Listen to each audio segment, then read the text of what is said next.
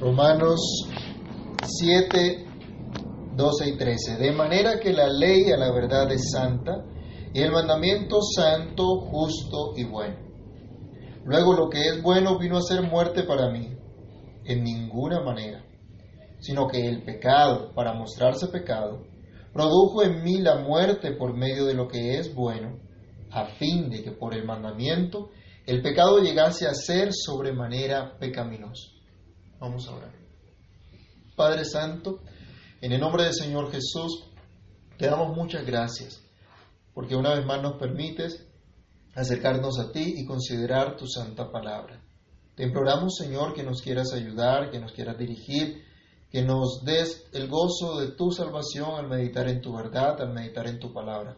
Que tu Espíritu, Señor, obre en cada uno de nosotros, que tu palabra corra y sea glorificada que tu palabra hoy sea de edificación, de exhortación y de consolación para nuestras vidas. Por favor, Señor, bendice tu palabra en lo que la has enviado y glorifica tu nombre hoy en medio de nosotros. En el nombre de Jesús oramos dando muchas gracias. Amén.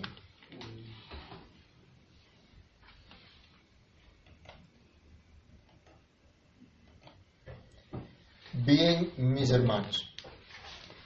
En este capítulo que estamos estudiando del libro de los Romanos, de la carta del apóstol Pablo a los Romanos, desde el versículo número 7 estábamos nosotros abordando el problema que tiene el ser humano, no es con la ley de Dios, sino con su propio pecado.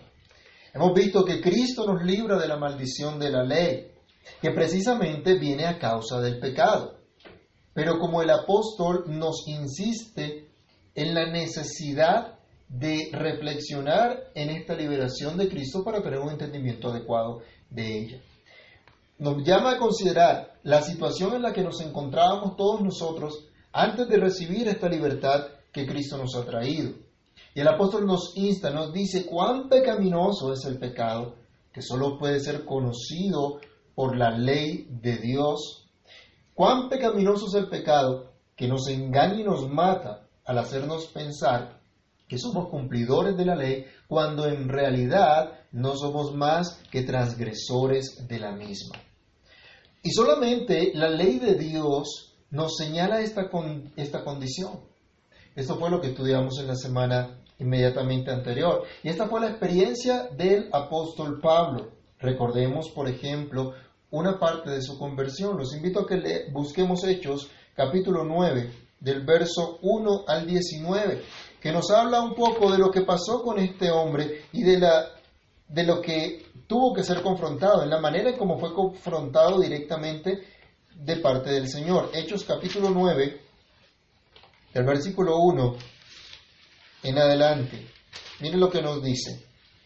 Saulo, respirando aún amenazas y muerte contra los discípulos del Señor, vino al sumo sacerdote y le pidió cartas para las sinagogas de Damasco, a fin de que si hallase algunos hombres o mujeres de este camino, los trajese presos a Jerusalén.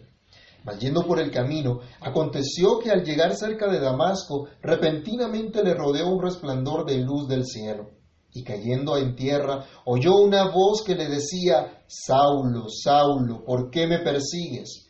Él dijo, ¿quién eres, Señor?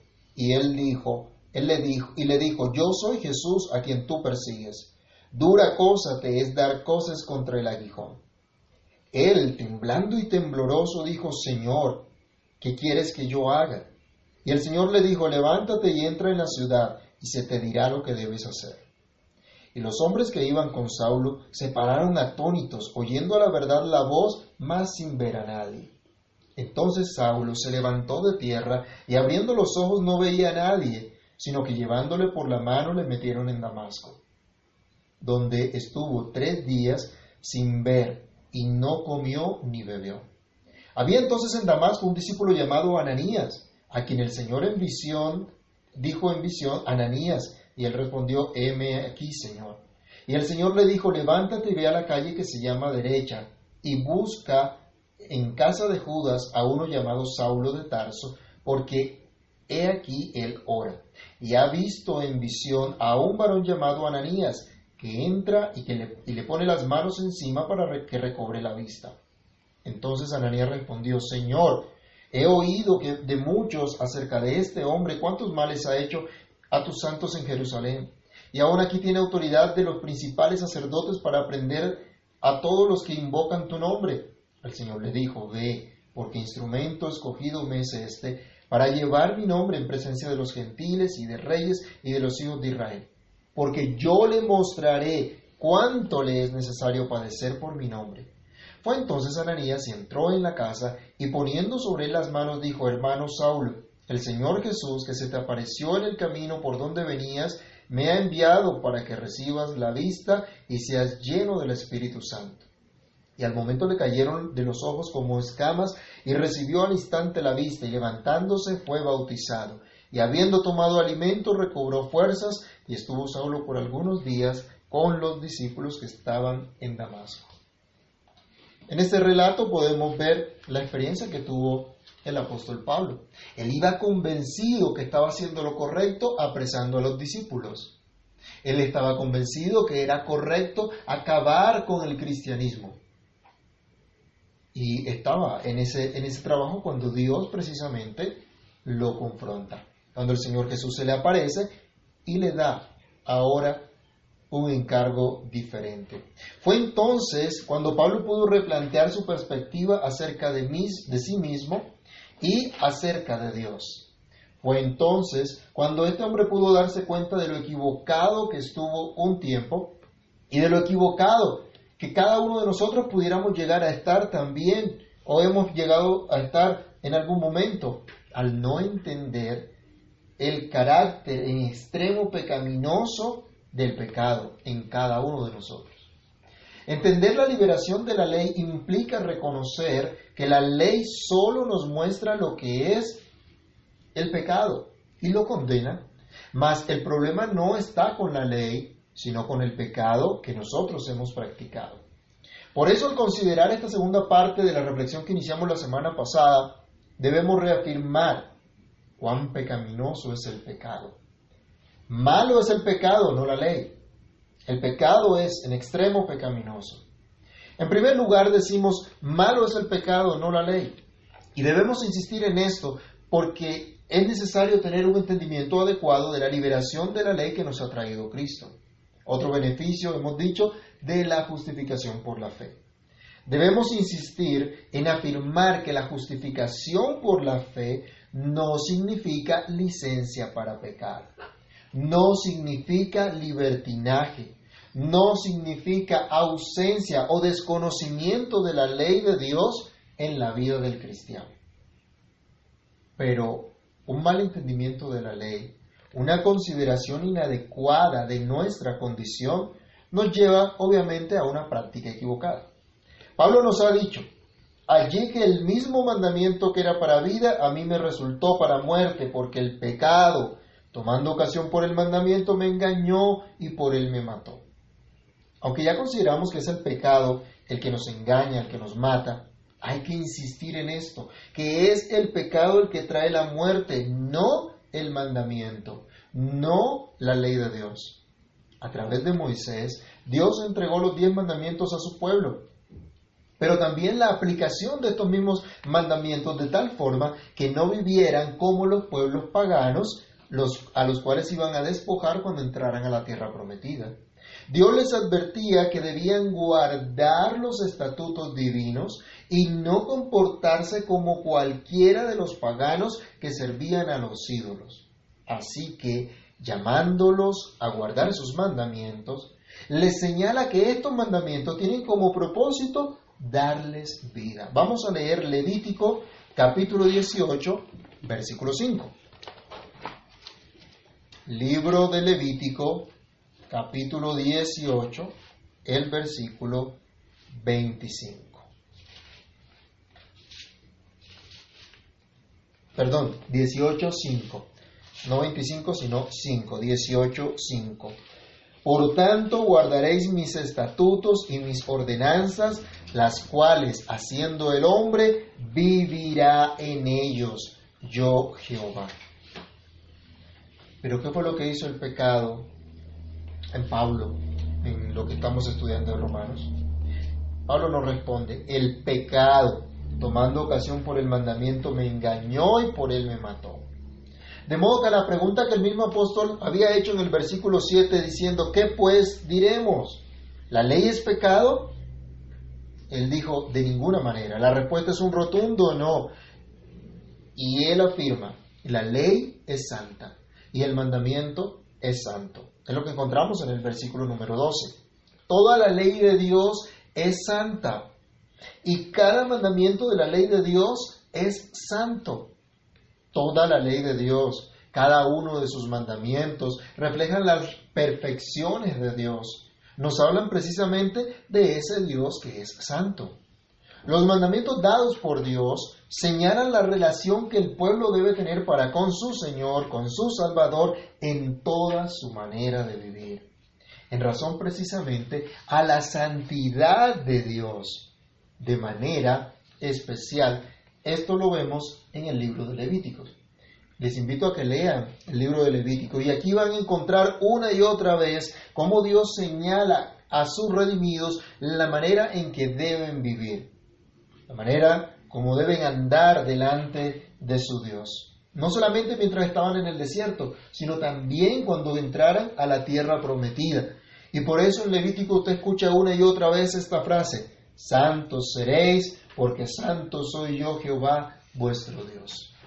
Levíticos 19.2, Levíticos 11.14, 11.45, 27, 20.26, 21.8 una frase similar. Santos seréis, porque santo soy yo, Jehová vuestro Dios. El apóstol Pablo, perdón, el apóstol Pedro también en su carta universal nos recuerda una frase similar. Primera de Pedro 1.15 nos dice, como aquel que os llamó es santo, sed también vosotros santos en toda vuestra manera de vivir.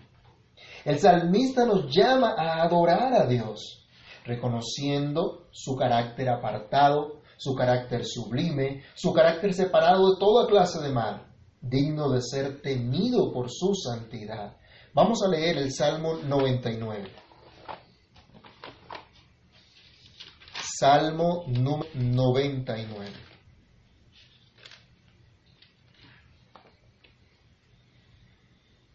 Jehová reina, temblarán los pueblos, él está sentado sobre los querubines y se conmoverá la tierra.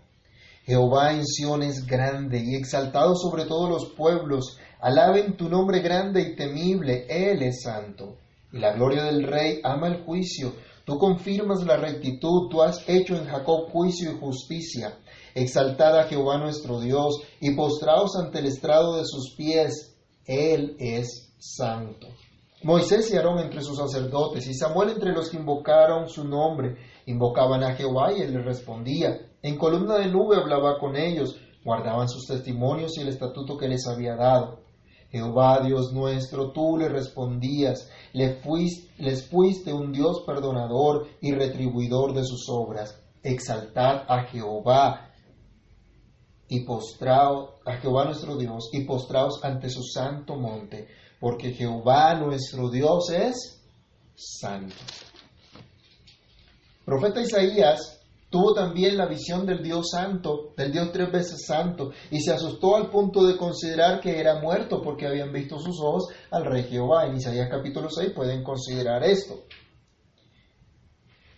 Isaías también vio, también consideró, escuchó a Dios perdonando sus pecados y comisionándolo para ir y proclamar el nombre del Señor Santo, Santo, Santo.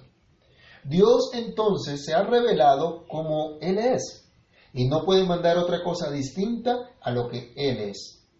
Por eso escuchamos su voz una y otra vez diciéndonos, Santos seréis, porque santo soy yo Jehová vuestro Dios.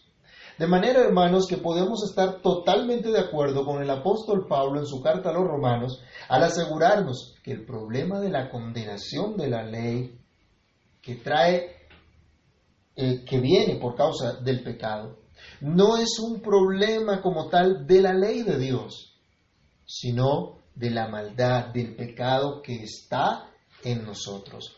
Porque la ley a la verdad dice es santa. Y el mandamiento es santo porque viene precisamente de un Dios que es santo. Y nos dice también el versículo 12 de Romanos 7, el mandamiento es justo. Cada parte de la ley de Dios es justa. Cada mandamiento de la ley de Dios es justo. Cuando Dios nos dice en sus mandamientos, no hurtarás, cuando Dios nos dice, no codiciarás la casa de tu prójimo, no codiciarás la mujer de tu prójimo, ni su siervo, ni su criada, ni su buey, ni su asno, ni cosa alguna de tu prójimo, nos está mandando, nos está pidiendo algo que es santo, algo que es justo. Todas las cosas son de Dios y nosotros somos solamente meros administradores de lo que es suyo. Pero cada uno tendrá que dar cuentas a Dios de su administración. Mateo 25, 14 al 30 nos narra la parábola de los talentos. ¿Recuerdan? Que a cada uno Dios le dio de acuerdo a sus capacidades unos talentos. Pero hubo uno que no puso esos talentos a trabajar, que no puso esos talentos a servir a, a su Señor y no dio una buena administración de ella y el resultado, perdición para él. En primera de Pedro 4:10 el apóstol nos recuerda, cada uno conforme al don que ha recibido, ministrelo a los otros conforme a la multitud de la, a la variada manifestación de la gracia de Dios. Dios nos manda a respetar lo que es de otros, a procurar nuestro propio bienestar, pero también el bienestar de los otros. Dios nos manda a respetar lo que le pertenece a otros, desde nuestra manera de pensar hasta nuestras actitudes en el corazón y nuestras acciones. No es justo que al que trabaja duro le quiten lo que con tanto esfuerzo ha conseguido para dárselo a un vago que no quiere trabajar. Y como excusa alega que no tuvo las mismas oportunidades del que ha prosperado. No es justo que los políticos perversos nos agoten y agoten nuestras empresas a cuenta de impuestos excesivos para supuestamente cumplir con sus programas sociales. No es justo destruir un hogar y decir que es en nombre del amor. Recordemos que el amor no hace nada indebido. Pero ¿qué es lo que nos venden los programas de televisión? O bueno, siendo más modernos, las series de streaming que tanto tiempo consumen incluso a más de un cristiano. Eso es lo que nos mueve. O no promueven toda clase de codicia, no promueven el adulterio, no promueven el robo, el asesinato. El problema entonces no está en el mandamiento que es justo, sino en el corazón perverso que es injusto y que hace toda clase de injusticia. El Dios que es justo no puede mandar otra cosa que no sea justa. Hasta el mismo faraón, un pagano completo, en la época de Moisés, tuvo que reconocer esto. En Éxodo 9:27 usted encontrará que Faraón dijo, Jehová es justo, y yo y mi pueblo impíos. Toda la Biblia da cuenta del Dios justo. Leamos apenas Salmo 11.7 y Salmo 19.9. Libro de los Salmos. Si tiene su Biblia a mano, por favor, léala. Salmo capítulo 11, versículo 7.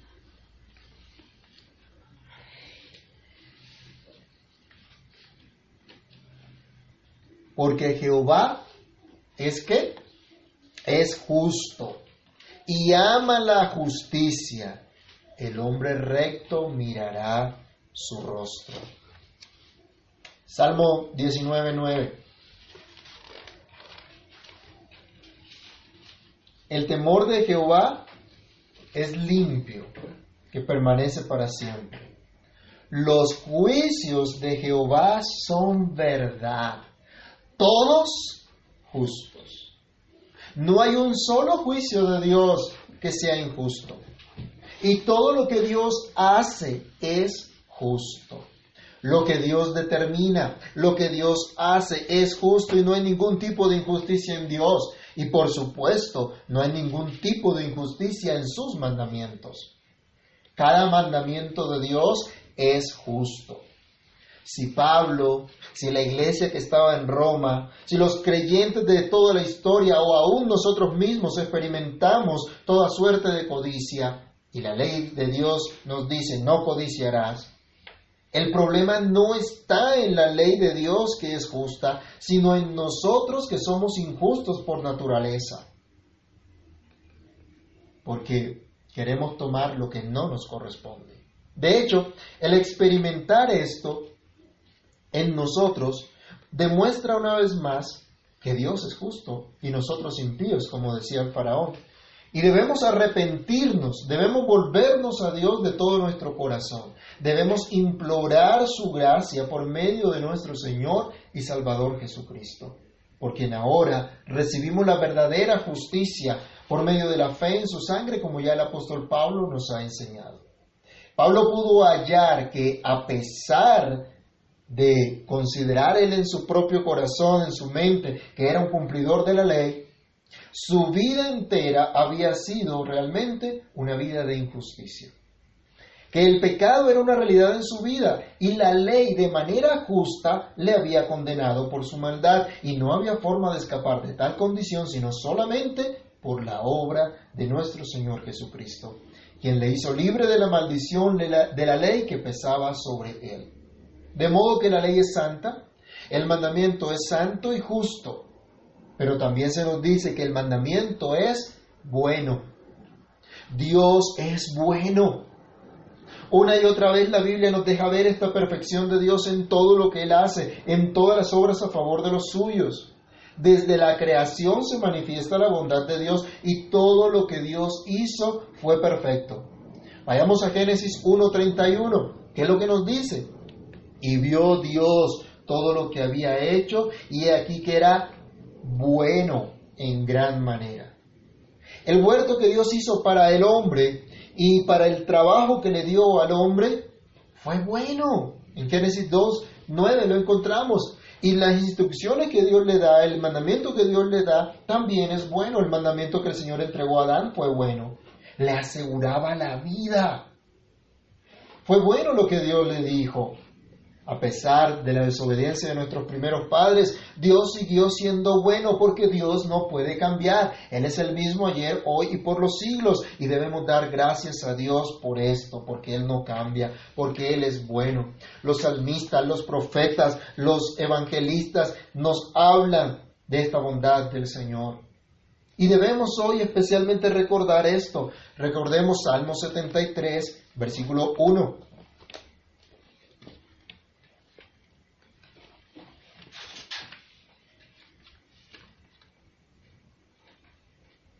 Salmo 73, 1. Ciertamente es bueno Dios para con Israel, para con los limpios de corazón. El salmista dice, de verdad Dios es bueno. No debo dudar de esto, jamás debo dudar que Dios es bueno. El, salmista también, que escribe el Salmo número 100, el versículo número 5, llamando a adorar a Dios, regocijándose en el Señor, también nos dice que Dios es bueno. Salmo 100, el verso número 5. Porque Jehová es bueno, para siempre es su misericordia y su verdad por todas las generaciones. Nuestro Dios es bueno. Y en el Salmo 145, versículo 9 también se nos dice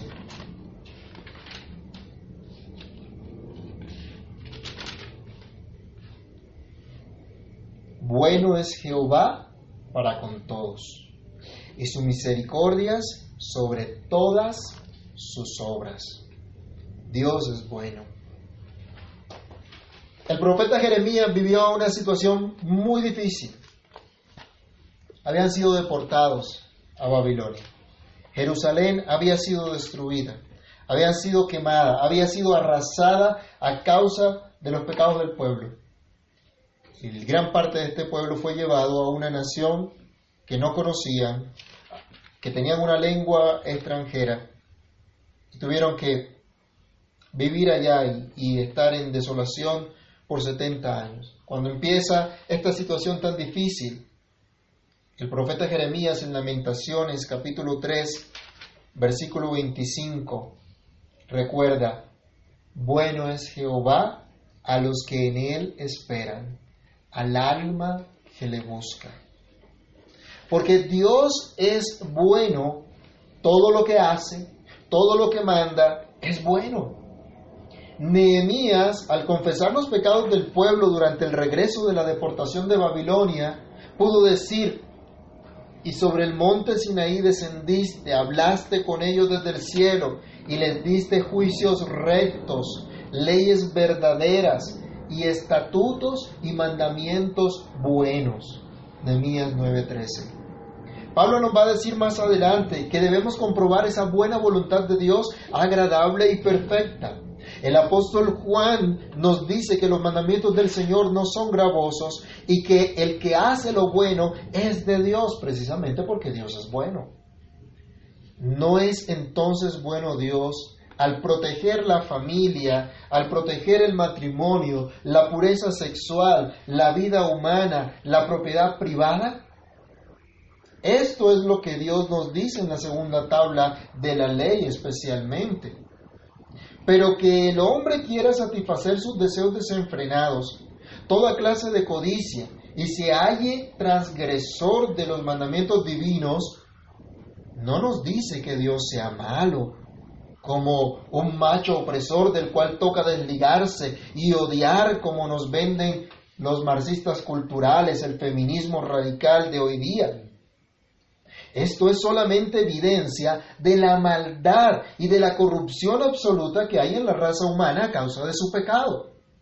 De modo que malo es el pecado, no la ley, puesto que la ley a la verdad es santa y el mandamiento santo, justo y bueno. Esto nos lleva a nuestro segundo punto.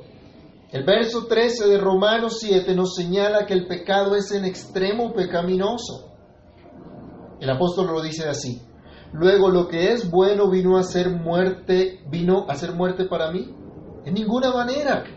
Sino que el pecado, para mostrarse pecado, produjo en mí la muerte por medio de lo que es bueno, a fin de que por el mandamiento el pecado llegase a ser sobremanera pecaminoso, en extremo pecaminoso, completamente pecaminoso Debemos insistir en estas declaraciones si quiera Dios que llegue a lo más profundo de nuestro ser. El pecado es el que mata, no la ley. El salmista decía en el Salmo 19:7, la ley de Jehová es perfecta que convierte el alma. El testimonio de Jehová es fiel que hace sabio al sencillo. Dios es bueno y su ley es buena. No es lo bueno lo que daña, lo que destruye, es el pecado el que trae la muerte. Es la transgresión de la buena voluntad de Dios revelada lo que trae maldición. Pablo no dice que fue el mandamiento justo, el mandamiento santo, el mandamiento bueno de la ley de Dios lo que produjo la muerte en él, sino el pecado, que usando incluso algo tan maravilloso como es la ley de Dios, hizo manifiesto lo extremadamente horrendo que es el pecado. Por eso dice, el pecado, para mostrarse pecado, produjo en mí la muerte por medio de lo que es bueno, a fin de que por el mandamiento el pecado llegase a ser sobremanera pecaminoso. El pecado nos expone ante la ley. Transcribo a partes del comentario de Hendrix en el respecto. Lo serio del carácter del pecado se hace evidente precisamente en este hecho, que para exponer al pecador hace uso de una cosa que en sí misma es perfecta, a saber, la santa ley de Dios. Es precisamente esa blancura, es decir, la pureza moral y espiritual de los mandamientos de Dios, la que hace que se destaque más marcadamente la negrura del pecado. Hasta allí las palabras de Hendrickson. De modo, hermanos, que la codicia que se despertó en Pablo usó la misma ley de Dios para exponerle usando la misma ley del Señor para desenmascararlo, para mostrarle cuán pecador era y, y cuál era la sentencia que merecía, la condenación eterna. El pecado es el que nos grita, usando la misma ley de Dios, pecador, eres un vil pecador, que merece la condenación eterna, que nunca alcanzará la majestad de la perfecta santidad divina expresada en sus mandamientos. Es tan terrible el pecado, hermanos, que nos engaña para que lo consideremos de pronto algo trivial, algo normal, todo el mundo lo hace, no hay problema con eso. O hasta un derecho que debemos reclamar. Hoy están declarando, hoy están reclamando el derecho a matar a los niños en el vientre. Como vemos, a nuestro alrededor. Es una cosa terrible. Pero luego nos, el pecado luego de engañarnos nos expone y nos condena usando la misma ley de Dios para traer muerte a nuestras vidas. Seguramente esta fue la experiencia del apóstol Pablo en su conversión. El apóstol llegaría a esta conclusión y podría ver cuál era su verdadera condición a la luz de la ley que él pensaba estaba cumpliendo. Recordemos, leíamos al principio Hechos capítulo 9, la conversión que nos relataba la conversión del apóstol Pablo. Pero una vez la misma ley de Dios le permite a Pablo ver su pecado, él encuentra que en realidad estaba muerto porque su pecado era en extremo grande, era en extremo pecaminoso al considerar la majestad de la ley de Dios, al ver la majestad de la santidad de Dios. Quiera Dios que usted y yo también seamos confrontados de esa misma manera. Ante esta terrible realidad, ¿qué esperanza había para Pablo? ¿Y qué esperanza hay para ti y para mí? Solo Cristo es nuestra esperanza.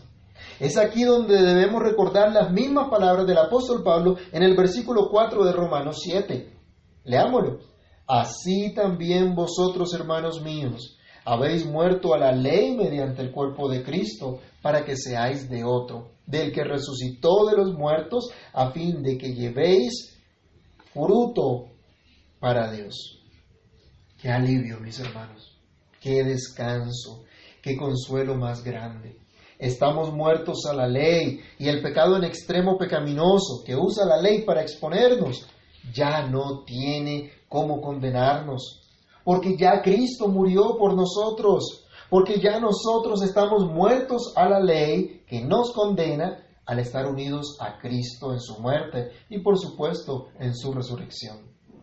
Amados hermanos, de esta terrible condición del pecado extremadamente horrendo, que no merece otra cosa que la muerte, que ofende y ultraja al Dios tres veces santo, que afrenta al que es santo, justo y bueno, es la terrible condición de la cual Cristo nos ha liberado.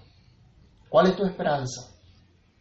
¿Crees que puedes cumplir la ley por medio de obtener, eh, por medio de de un esfuerzo, obtener vida cuando estás o has estado bajo el dominio del pecado? ¿Aún crees que puedes lograr ser declarado justo delante de Dios cuando has aborrecido sus justos mandatos, cuando en maldad has aborrecido lo que es bueno, lo que te manda la ley de Dios? ¿Aún consideras el pecado algo insignificante con lo cual no debes tratar? Mis hermanos, consideremos cuán pecaminoso cuán horrendo es el pecado, para que corramos a nuestro Señor y Salvador Jesucristo, quien es nuestra esperanza, nuestro consuelo, nuestra paz, por medio del cual hoy podemos escuchar y atender el llamado divino que nos dice, venid luego, dice Jehová, y estemos a cuenta. Si vuestros pecados fueren como la grana, como la nieve serán emblanquecidos. Si fueren rojos como el carmesí, vendrán a ser como blanca lana. Oremos. Amado Dios y Padre que estás en los cielos, en el nombre del Señor Jesucristo queremos darte gracias por la bondad y misericordia que tienes para con cada uno de nosotros.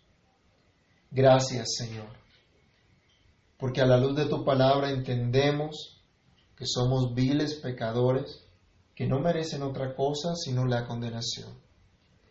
a la luz de tu palabra majestuosa y santa, de tu ley justa y buena, nos damos cuenta de lo terrible que es el pecado, de lo engañados que estábamos, Dios,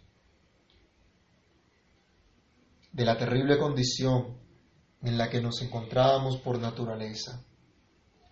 Pero gracias por la buena noticia que Cristo nos hizo morir a esa condenación de la ley por medio de su cuerpo entregado en la cruz por nosotros, por medio de esa vida justa a través de la cual hoy nos declara a nosotros justos. Gracias, Señor. Gracias por esa bondad infinita. Señor, gracias porque tú eres bueno, porque tu palabra es buena, porque tu voluntad es buena. Y aunque a veces no lo comprendamos, aunque sea duro trabajo para nosotros, tu Espíritu, Señor, obrará en nuestras vidas, trayéndonos a este convencimiento, trayéndonos a este gozo y a esta paz de reconocer tu verdad, de reconocer tu palabra. Ayúdanos, Dios. Ayúdanos a entender que el problema no está en tu ley, en tus mandamientos, sino en el pecado que engaña y que destruye. Padre, guárdanos. Guárdanos de pensar que tu ley, Señor, son meras restricciones a la libertad que tenemos. Ayúdanos a entender que tu ley solo busca nuestro bienestar, pero es por causa del pecado, Señor, que el pecado se aprovecha de este mandamiento para traer muerte a nuestras vidas y condenación. Ayúdanos a vivir en esa libertad con que Cristo nos ha hecho libres, esa libertad que Cristo ha comprado para nosotros, viviendo en agradecimiento a ti, en agradecimiento a tu verdad, a tu palabra, en regocijo por lo que tú has hecho, Señor. Que cada día tú obres en nuestras vidas y nos ayudes a comprender esta verdad y que nos maravillemos cada día de lo grande que ha sido tu misericordia, de lo maravillosa que ha sido tu gracia sobre nosotros. En el nombre de Jesús oramos, mi Señor, y te damos muchas gracias. Amén y amén.